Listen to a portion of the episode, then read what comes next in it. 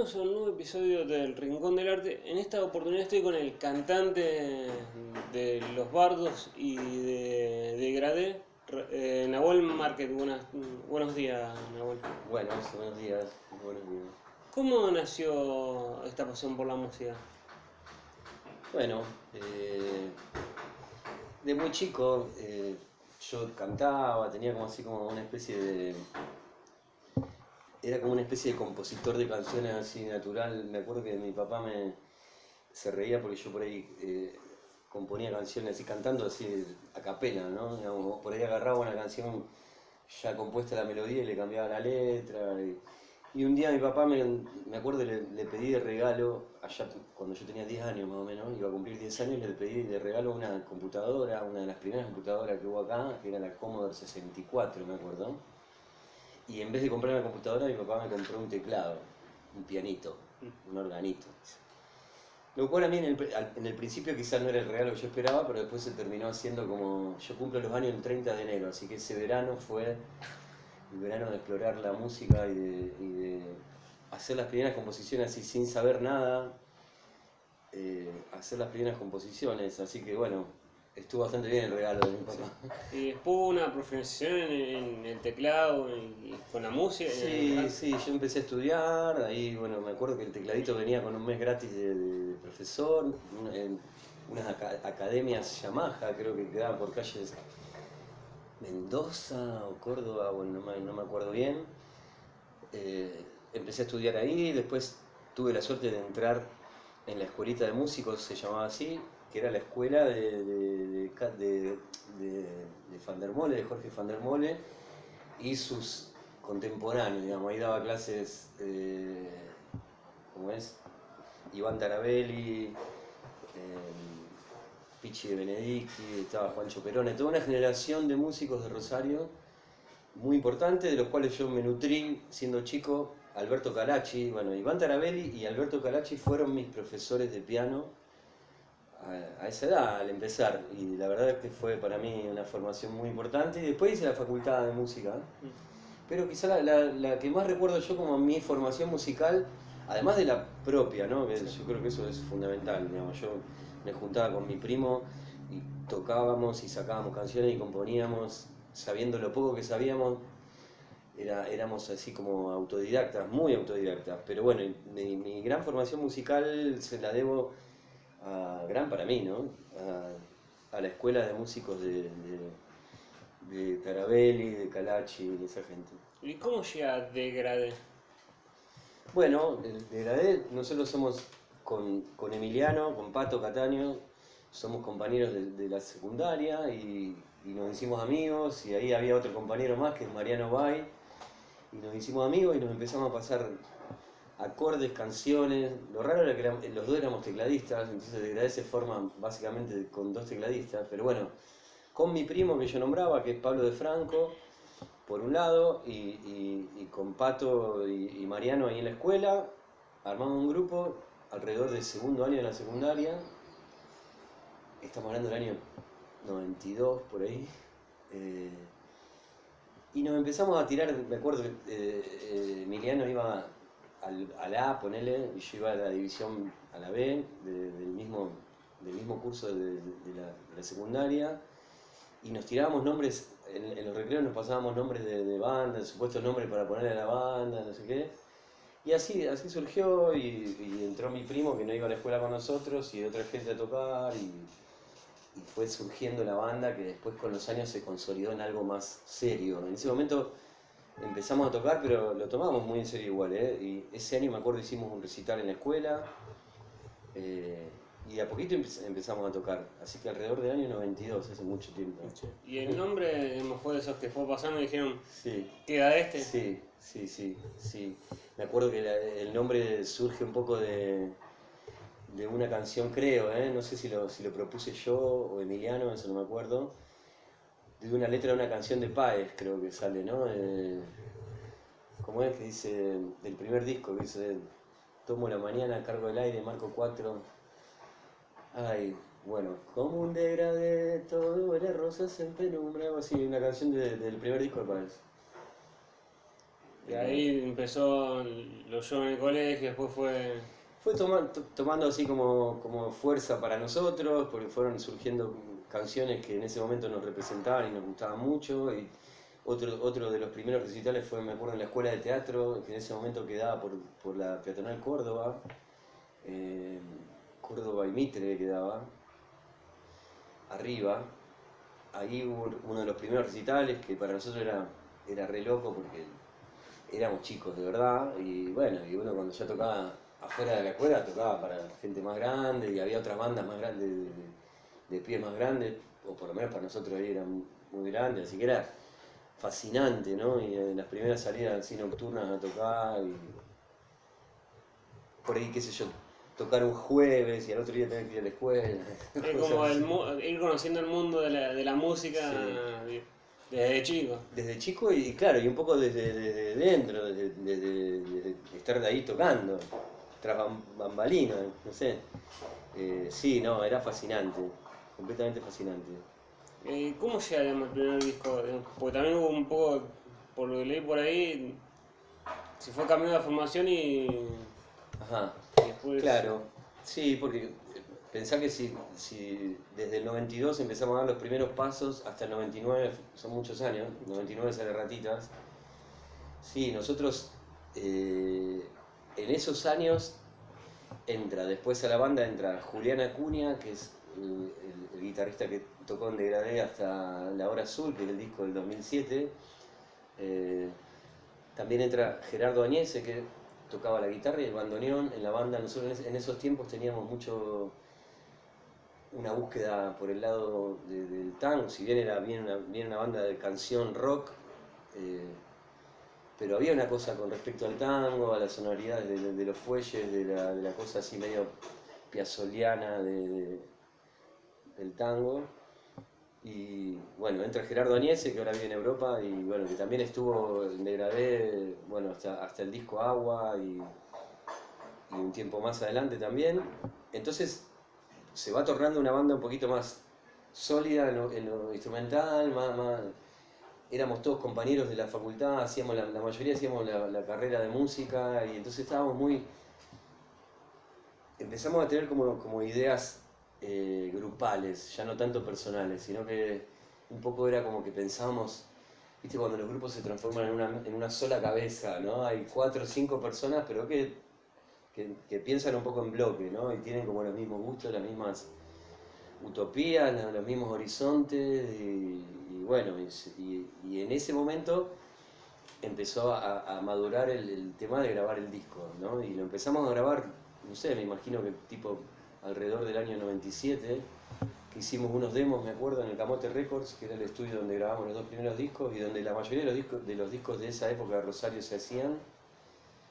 Hablo del disco del primero de Cielo Sí. Raso, del primero de- del Regreso de Coracanto, el de los Vándalos creo que también. Era como el lugar icónico de, sí, de las bandas. sí, sí, de hecho- como se, se dice mucho de eh, Abbey Road, Mm. el, Claro, el de eh, Rosario. el de Rosario. La versión rosarina. Y cada época tiene, tiene su, su lugar, su epicentro, ¿no? En, en este caso no digo que sea el único estudio porque sé que, por ejemplo, los pibes de Planeta X, que en ese momento también gravitaban mucho en, en la escena y fueron importantes, ellos grababan en otro lado, pero bueno, para, para esta ala de- del rock rosarino era importante. Yo, por ejemplo, ahí conocí a los chicos de Cielo Raso, los conocí ahí, y hasta hoy seguimos siendo no, no solo compañeros de banda, sino que seguimos por ahí participando, eh, tanto ellos, el otro día nosotros hicimos los 20 años de Ratitas del primer disco, justamente, que estamos hablando ahora, se cumplieron este año, ¿no? Y, subió Pablo Pino en El Pájaro Almirón a cantar una canción de Degradé, es, decir, se dio una, una amistad que, se, que, que nació ahí en el Camote, en los pasillos, de- en, el patio del Camote Records, y que perdura hasta hoy, ¿no? Eh, ¿y ¿Cómo es, los, em, ir eh, eligiendo los nombres? Y también eso de, por la que también se cree mucho en, la, música, de lo- los músicos tienen mucho ego y cambiarlo para pensar como uno solo, ¿es difícil?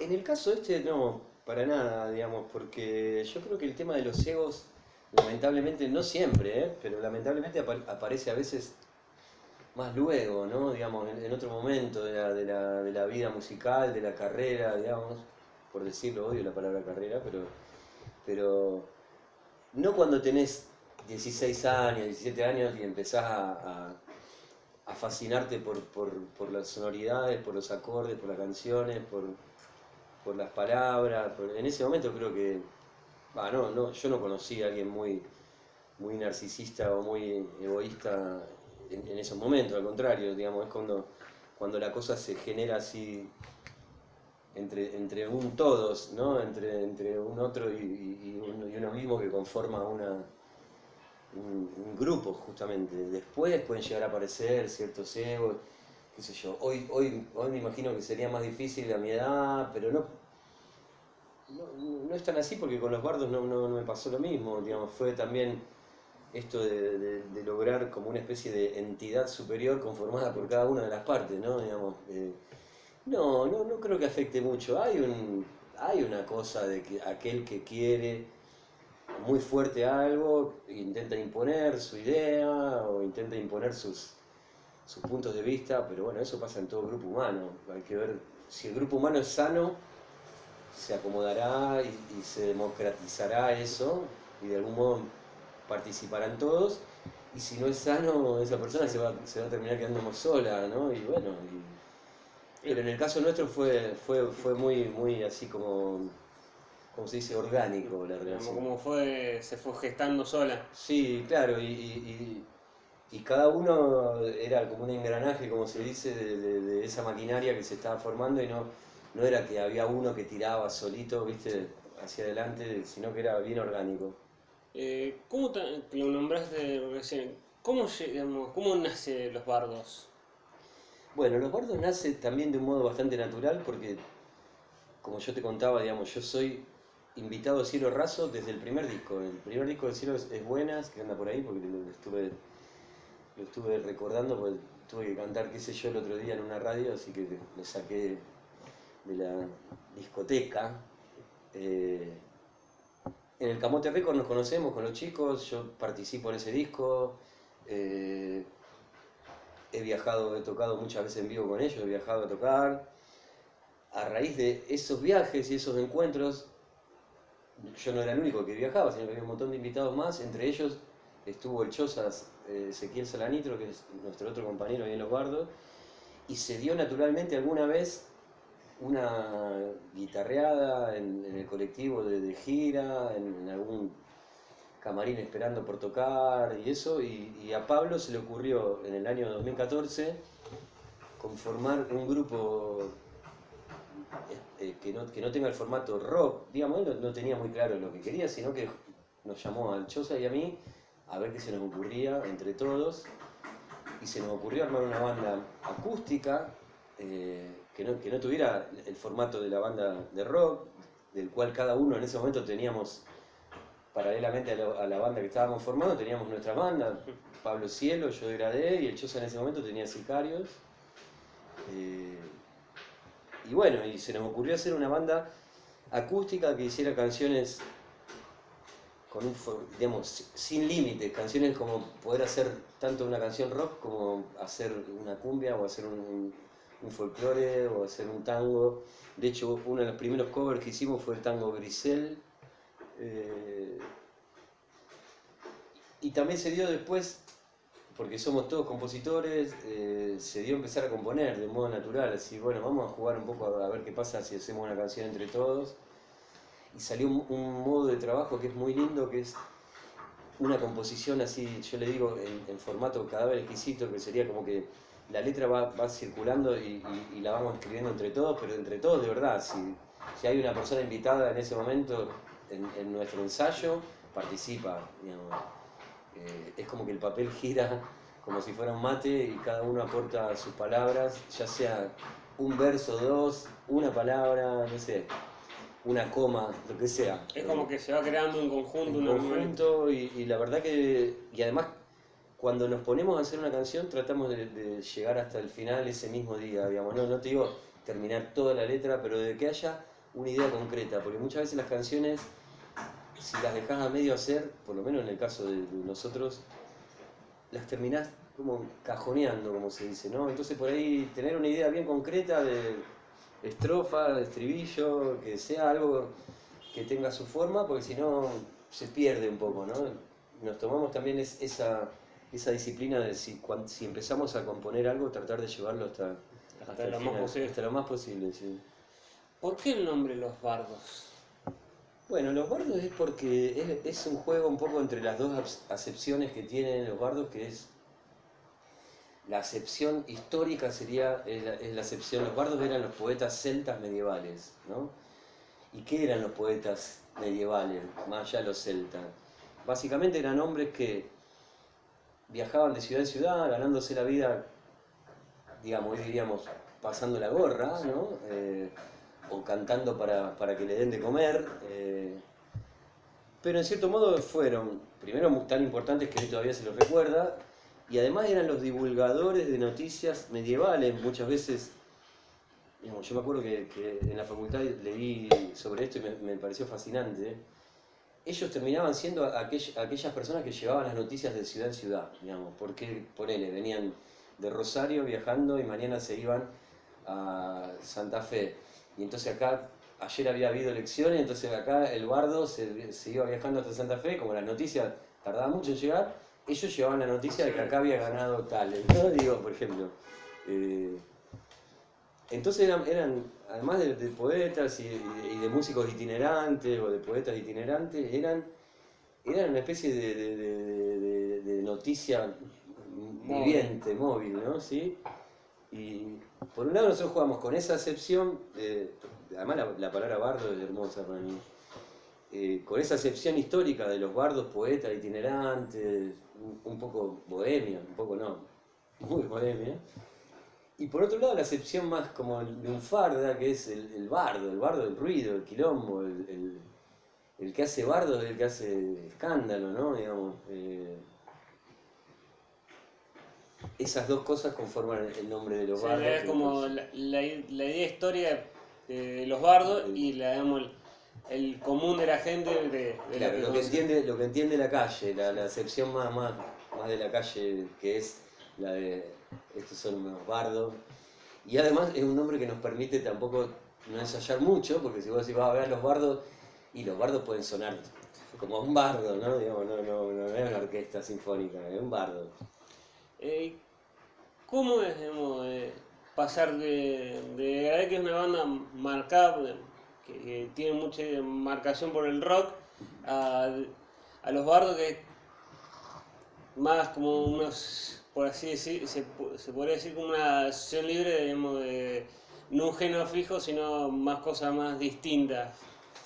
Bueno, es algo que, realmente estábamos necesitando, eh, tanto Pablo como yo, como, como el, el Choza, Ezequiel, realmente fue liberador. No porque degradé para mí sea una algo que me, como una coraza o algo que me tiene atrapado, para nada, al contrario, digamos. Yo con degradé he hecho la música que quise siempre, eh, hemos tenido los formatos que quisimos. Cuando Degradé tiene que hacer una canción con un bandoneón solo, lo ha hecho. eh, no es que Degradé sea así como acotado y genérico, no. Pero sí, te puedo decir que, que había músicas que, que mías que yo hacía que no, no entraban en la estética de Degradé. Entonces para mí fue abrir un nuevo cauce por donde poder llevar ideas y cosas que, que no, que no, no entraban en la, en la estética de Gradé. Y creo que eso fue para, para los chicos, para Pablo y para, para Ezequiel lo mismo, fue, fue muy liberador en el sentido de... Por ejemplo, hay un ejemplo, yo a los bardos le aporté una canción que se llama Tierrita Seca, que es una cumbia, como una cumbia amorosa, ¿no? Así, una cumbia de amor. Y esa canción nunca la hubiera podido llevar a Degradé. De hecho, se la mostré a mi compañero Emiliano, se la mostré alguna vez, pero mostrándosela así como, mirá el tema que tengo, ¿no? Y él hasta me dijo alguna vez, podríamos intentarlo con Degradé, buscarla por el lado más como tirando a una especie de Leonardo Fabio, una cosa así más que... Pero no, no, no, digamos, no, no, no entraba. Y, y- es una canción que yo quería mucho y que Los Bardos creo que encontró su, su, su espacio perfecto y su razón de ser, digamos, ¿no? Y que si no hubiera estado los bardos no, no, no, no hubiera, yo no hubiera tenido lugar para, para poder tocarla. Así un montón de canciones, qué sé yo, el Tren Fantasma, eh, estoy hablando de canciones de los bardos, ¿no? Es un aire como de candombe, eh, así me voy, una canción más como al oversweet, que por ahí yo con mi banda o el Chosa con su banda no lo podría haber hecho. Digamos, nos liberó, nos sacó de cierto formato para entrar en un lugar donde quizá todo sea posible. Y en la banda de rock también lo es, tampoco vamos a, poner el rock en un lugar así tan acartonado, porque no lo es. Pero bueno, nosotros no- nos, sacó de- del formato eléctrico, de la cosa de la guitarra eléctrica siempre al frente. Eh, el disco Los Bardos creo que, si no me equivoco, no tiene una sola guitarra eléctrica, ¿no? Y eso es algo. Quiere decir algo. Es como que marca una, una distinción Sí, del resto. Sí, sí, sí. Yo digo que son canciones despojadas, despojadas de, de- de- de- de- justamente, despojadas de, como desnudas, digamos, sin, sin vestiduras, ¿no? Eh, o sin, o, poder- o- o- o corridas de lugar, qué sé yo, no sé, hacer Psycho Killer mayapeado con la Mona Jiménez es como algo que parece medio como impensable, ¿no? Y, Sí. y sin embargo queda muy bien. Eh, es difícil digamos, es- estar como esa dualidad, digamos, estar en- pensando en una canción para, para degradé y para los bardos, es sí, como que es difícil pasar de un, de un lado al a otro. No, pero ¿sabes por qué? De hecho, mira, eh, el disco Los Bardos nosotros lo venimos pensando desde el 2015, 16, ponele, eh, salió este año, el, y, el, el, el Balneario, que es el último que sacamos con Degradé, salió en 2017. Es decir que a la vez, y, además este año yo estoy terminando un disco mío solista, mi primer disco solista que estoy terminando, sí, estoy bastante avanzado en la grabación. Es decir, que hubo un momento que, que yo confluía con tres, tres discos en los cuales estaba pensando. Pero ¿por qué no es difícil? Porque por un lado, Degradé tiene su método de trabajo, ¿entendés? Que es, yo tengo canciones, las llevo ahí, las llevo al encuentro de, Emiliano, del Bamba, de los chicos con los que trabajamos las canciones, y agarran como su, su, su, su- su formato, su modo de trabajo, la banda misma tiene su, su a ver cómo decirlo, su, su, su maquinaria por donde, por donde lleva las canciones, digamos, ¿no? Los bardos, es como, como te decía, por ahí hay, hay algunas canciones que hemos aportado cada uno como solo, pero en general se trabaja en, en grupo, entonces es como que se hace al modo bardo, digamos. eh, sería hacer un disco al bardo, si, si- si se lo nombrara como, una- como un platillo Cada uno va aportando lo suyo. Cada uno aporta lo suyo, pero también hay un momento en el cual eso entra en una en un torbellino, en un efecto bola de nieve, digamos, que, que- hace que las cosas queden de un modo particular, que se da ahí. Y después la parte mía solista, ese, ese- es el momento que yo trabajo, mis decisiones la- las tomo, eh, elijo las canciones por otro lado, son canciones quizás más íntimas. Entonces es como que está bien marcada la diferencia. Puede haber un momento en que yo diga, che, ¿y esta canción que tengo, qué- para qué lado va? ¿Para degradé o para lo bardo? ¿Para, para qué lado me suena? Y hay algunas que pueden estar más en el medio, qué sé yo. Hay, hay temas en el disco de los bardos que, que yo pienso que podrían haber sido trabajadas por degradé, ¿por qué no? Por cielo raso, no sé, digo, giran los árboles, una canción que, que podría, podría ser la, la canción del sur, hay canciones que podrían ser, pero pero bueno, como que cada, cada, banda tiene como su, su, modo particular de trabajo, entonces como que no se mezclan mucho, ¿viste? Eh, sí, por ahí la decisión de decir, bueno, esta canción que hice hoy me parece que va para el lado de esta banda o de esta otra banda, no me, no me pasó de tener muchas dudas, pero es por esto, porque los temas de los, de los bardos lo hicimos todos juntos, salvo uno que aportó cada uno, Pablo, Chosa y yo, como solista para el grupo, todos los demás lo hicimos juntos, así que como que la música de los gordos se, se hizo sola, ¿no? ¿Cómo es el tema de, tra- eh, de cantar con dos, eh, con otros dos vocalistas? ¿Hay alguna, digamos, a veces, más allá de las, las letras son pensadas por los tres o también hay aportes individuales de, digamos, este pedacito me tocaba a mí o eh, pisarse en Sí. el escenario. Sí, eh, eso, eso lo fuimos armando como, como naturalmente, digamos, y ya hace varios años, como que se dio naturalmente, digamos, es una cuestión de equilibrio. Los bardos pensamos, eh, una de las ideas primordiales éramos, somos los tres cantantes, somos los tres compositores, bueno, compongamos y cantemos juntos, ¿no? No hay ninguna de las voces que, esté por encima de la otra, sino que es como un grupo vocal, digamos, en ese sentido podríamos decir que somos como un grupo de esos de folclore de, voces, ¿no? De que son equilibrados, cantan todos juntos, hay partes solistas de cada uno, ¿no? En un momento canta Pablo, un momento que canta Dichosa, otro que canto yo, y el, el- el- el coro en general, ¿no? Eh, entonces es, es como que se busca una, una cosa equilibrada, eh, se dio naturalmente, no hubo, no hubo para nada ningún conflicto en ese sentido. Sí, sí cuando estábamos haciendo el disco, si, si alguno escuchaba que una de las voces quedaba más abajo de las otras, tratábamos de... La- claro, porque la idea es que se dé como una, un equilibrio entre las tres cuando están las tres voces juntas, ¿no? Digamos. Es, es como un mecanismo así a lo, a lo grupo vocal, ¿viste? No, no voy a decir que somos los nocheros, pero los bardos. Sí, como, eh, ¿Cómo em, cree que esto de las redes sociales que hace que muchos artistas actuales, digamos, más allá hace un tiempo bastante antes, Justin Bieber con YouTube, ahora mucho Nicky Nicole, los mm, traperos con las redes sociales que ayudan a posicionar o a mm, hacer que exploten muchos artistas? Sí, claro, es un hecho total, digamos. eh, eh,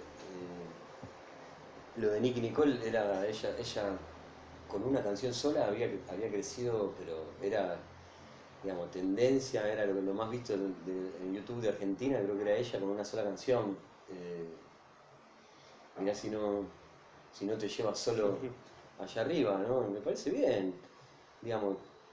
Los nuevos formatos, yo, yo siempre digo esto, eh, una de las de, la, de los leitmotiv, así, de, la, de, la- de las cosas que a nosotros cuando empezamos y, me imagino a toda la, a toda la pibada de- cuando fue joven en el siglo XX, toda la gente, digamos, una de las utopías era que se democratice lo más posible el tema de la divulgación, el tema de poder grabar un disco. Nosotros cuando hicimos el primer disco, digamos, para grabar un disco había que ir a un estudio de grabación. Hoy no es necesario. Digamos, para grabar un disco tenías que ir a un estudio de grabación, lo cual era tener que pagar plata. Después para sacarlo había que poner otra plata y si vos querías que alguien lo escuche tenías que, no sé, moverlo de algún modo, para lo cual hacía falta otra plata, ¿no? Hoy todo eso no hace falta, el disco te podés grabar en tu casa y que suene dignamente, podés sacarlo, colgarlo en una red y no sacar, ya el hecho de editarlo en, formato físico es como algo que, lo- digamos, el que lo hace lo hace por gusto, no por, porque eso sirva más que, que, que las redes para difundirlo, ¿no? Entonces lo grabás en tu casa y suena bien y lo podés divulgar y si tenés suerte que se transforme en viral y, ¿no? Entonces me parece que todo eso democratiza, después siempre las compañías y el, el- el- el capital termina Sí. encontrando la vuelta también, ¿no? Porque Nicky Nicole ya tiene un contrato y digo, no sé, ellos meten siempre la cola. Sí. Pero, pero me parece que, que es más, es mucho más posible que lo que era cuando empecé yo, ni hablar de, de- de cuando empezaron los, los, pi- los pioneros del rock en, en- español, ni hablar de antes. los surrealistas decían que los surrealistas era un grupo de poesía de- artístico, digamos, de- del siglo XX, decían la poesía debe ser hecha por todos, era como su, su leitmotiv. Y un poco esto es eso, ¿no? Digamos, la música, la divulgación, las canciones, hoy pueden ser hechas por todos y, y cualquiera puede subirla a una red y, y hacerse famoso en, en- en un tris, en, en un día, ¿no? Y bueno, me parece más democrático de lo que era el mundo cuando, cuando nosotros empezamos, ¿no? Eh, también cuando nombrás lo de los discos, digamos, a- ¿cómo fue eso de pasar a hacerlo un sello y que un disco tuvo ahora no, no recuerdo cuál era exactamente, que pasó a ser de forma independiente. ¿Fue difícil? Yo- nosotros hicimos todos los discos de forma independiente. Con Degradé hice todos los discos de forma independiente, el de los bardos también, así que no tengo ni uno solo con compañía, digamos. Eh, solo el primero y el segundo disco, antes hablé del Camote Records, digamos, había como una especie de sociedad con ellos de, de, de- lo hicimos juntos. Eh, digamos, ellos se comprometían en aportar horas de grabación y cosas, pero, pero nunca tuve compañía, así que no, no, no sé lo que es pasar. la- siempre, y lo digo a mucha honra, digamos, lo nuestro siempre fue independencia, porque la, la independencia para editar te permite que vos hagas lo que quieras, digamos. Yo nu- nunca pensé en cómo debía ser una canción mía o, o- o un disco de Gradé, ni siquiera de los bardos, para pegarla más o menos, nunca lo pensamos. Quizás por eso no, no llegamos a, a- a- ser hiper famosos, pero al mismo tiempo fuimos quizá más libres que otros, no sé, el tiempo lo dirá. Eh, ¿Cómo cree también, una de las últimas preguntas, eh, cómo cree que, que también es un dicho que se, mucho, se dice, el artista rosarino no va a ver al rosarino? ¿Cree que es así o, o no? Que el- escuchan todo. No, eh, no creo que es tan así, pero sí creo que, que, tenemos una cosa que tendríamos que reconocernos más, digamos, lo digo de este modo. Tendríamos que reconocernos más. Yo hablaba antes de, de que el otro día se cumplieron, va, hicimos la celebración de que este año se cumplen 20 años del primer disco de Gradé. Y por suerte se nos ocurrió hacer una dinámica así de invitar a bandas de todas las generaciones, tanto de la mía como la que me siguió la mía, como la de los pies más chicos, para ver si se copaban a hacer versiones de- de- del disco ese, de Ratitas, y hubo ocho bandas muy buenas de la ciudad, excelentes todas las versiones, que tocaron canciones que eligieron de- de- del disco nuestro, ¿no? ¿A qué voy con esto? Yo decía cuando, me acuerdo que hice la- la- la- las notas para, para el show, que fue hace dos semanas, decía, acá, acá para mí lo importante no es los 20 años del disco de Gradé, ni de Gradé, ni nada. Para mí lo importante acá es que nos empecemos a reconocer y a cantar entre nosotros, digamos. Que así como vino Santel Molange, Los Cuentos de la Buena Pipa, Los Gay Gay Guys, Elena Nav, Doy Saga, que es una banda de hip hop de pibitos que no habían nacido cuando salió Ratitas todavía, que, esas bandas hayan cantado Degradé es algo que para mí hay que empezar a hacer, que nos empecemos a reconocer y a cantar entre, entre, entre colegas, porque las canciones están, las, digamos, el material, las, las grandes canciones están, porque eso hace que, que- que- que tomemos más conciencia identitaria, digamos. Rosario es una ciudad importante en lo cultural, que es cuestión nada más de irse a tocar a cualquier otro lugar y escuchar lo que te dice la gente acerca de nuestra ciudad. Entonces, yo creo que tenemos que, tienen que circular más entre nosotros las canciones y, que yo versione la canción que me gusta de Alucinaria, que yo versione la que me gusta de Los Cuentos de la Buena Piba, que lo hagamos más, porque eso le da identidad a la, a la cultura rosarina. Entonces lo que digo es, no creo que sea tan grave esto de que, o que no pase en todos lados, esto que por ahí entre colegas no se va tanto a ver a los demás, pero sí lo que habría que hacer es, reconocer más el trabajo de los demás y cantarnos entre todos un poco más. Eh, porque creo que eso nos, da, nos daría una fuerza de, de identidad, de movimiento cultural, que creo que esta ciudad lo merece y, y- y de- desde nosotros tendría que salir esa actitud. Eh, ¿Cómo es? Mira, esta es una doble, que es la última. Eh, si tuvo algún prejuicio cuando empezó con el tema de la banda de chiquito y cómo ve el crecimiento que ha tenido la banda en, este, en este tiempo. Bueno, prejuicios yo no. Digamos, lo que, lo que cuando empezamos, eh, te podría decir dos cosas. Digamos, nosotros irrumpimos en una escena rosarina musical que era, digamos, que venía como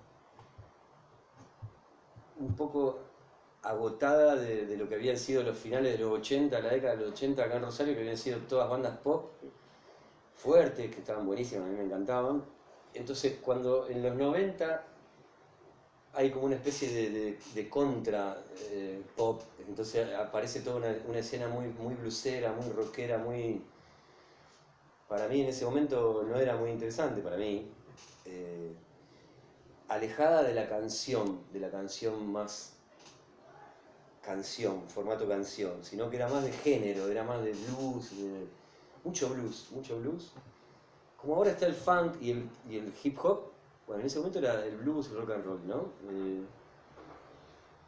y entonces nosotros, que, aparecimos con canciones más en el, en el tono de- por ahí del rock nacional, de Fito Páez, de Charlie García, fuimos como tomados como medio blanditos, así como, en ese momento me parece que fuimos un poco de... Eh, considerado Mate- tibios o, inf- Claro.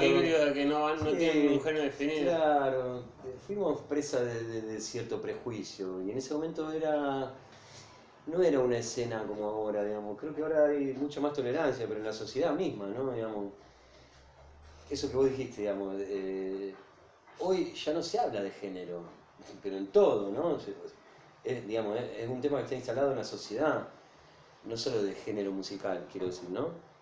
En ese momento sí, todavía estaban, viste, aquellos que decían, y, usted es, como un híbrido, ¿qué es esto? ¿no? Digamos, eh, y eso molestaba quizá un poco. Y había mucho de esta gente que se cree que, que es- estos que señalan, ¿no? Que dicen, vos, ustedes no, y ustedes, ustedes sí, ustedes no, ¿no? Aquello, esa inteligencia rockera de pelo largo que había, viste, en, esa, en ese momento, fuimos, fuimos un poco presa de, de cierto prejuicio, que por suerte con el tiempo eh, cambió, pero porque nosotros fuimos muy persistentes.